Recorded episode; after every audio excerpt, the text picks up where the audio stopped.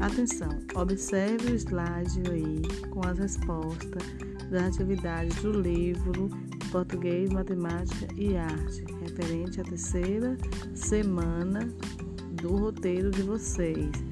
Caso vocês erraram, apague e faça novamente.